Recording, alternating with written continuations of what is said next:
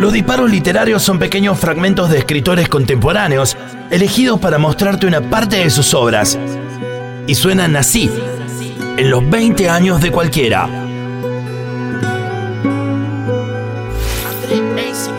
André Eisiman es un escritor estadounidense nacido en Egipto en el seno de una familia sefardí. Pasó parte de su adolescencia en Italia hasta que sus padres se trasladaron a New York en 1968. Es ese periodo en Europa el que suele usar como trasfondo para sus novelas, dentro de las cuales Llámame por tu nombre fue la que lo catapultó a la popularidad. Desde ese libro, que cuenta el principio de la historia de amor entre Helio y Oliver, escuchamos tres fragmentos en la voz de Pablo Durio. Me había estado preocupando cómo lo haría si él no me ayudaba. Haría lo que muchas chicas hacen en las películas. Me quitaría la camisa, dejaría caer los pantalones y me quedaría allí de pie, completamente desnudo, con los brazos lacios y queriendo decir, esto es lo que soy. Y así estoy hecho. Toma, agárrame, soy tuyo. Sin embargo, su acción había resuelto el problema. Me estaba diciendo el oído fuera esto, fuera esto también, y esto, y esto fuera lo que hizo que me riese y de repente estaba completamente desnudo y notaba el peso de la sábana sobre mí.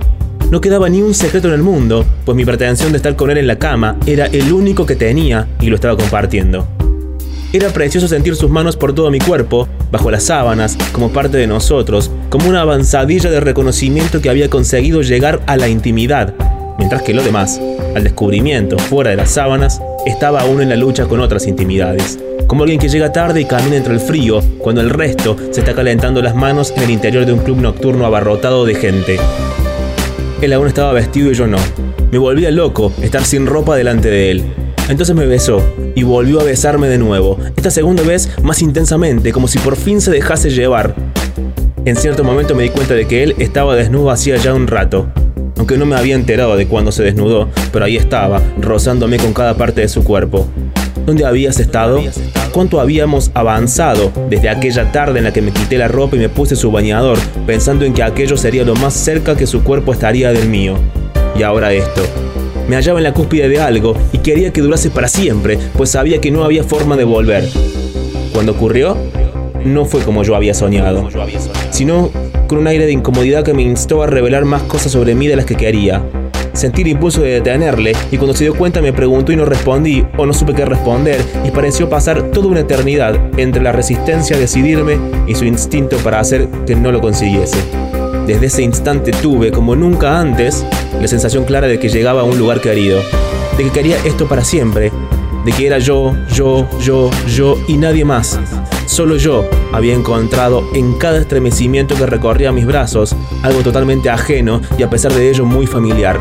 Como si todo esto hubiese sido parte de mí durante toda mi vida y lo hubiese perdido y él me hubiese ayudado a encontrarlo de nuevo. El sueño era correcto. Esto era como volver a casa. Como preguntar, ¿dónde has estado toda mi vida? Que era otra forma de averiguar. ¿Dónde estuviste durante toda mi infancia, Oliver? Que a su vez era otra manera de inquirir. ¿Qué es la vida sin esto? Que era por lo que, al final, fui yo y no él quien dijo no una, sino muchas veces, me vas a matar si paras. Y era también mi forma de cerrar el círculo completo de mi sueño y mi fantasía, él y yo. El lance de palabras de su boca a mi boca y de vuelta a la suya, intercambiando palabras entre ambas, que fue cuando debí de empezar a soltar obscenidades que él repetía después de mí, con suavidad al principio, hasta que él dijo, llámame por tu nombre y yo te llamaré a vos por el mío algo que no había hecho jamás en mi vida y que en cuanto pronuncié mi nombre, como si fuese el suyo, me llevó a un lugar que no había compartido jamás con nadie, ni desde entonces he vuelto a hacerlo.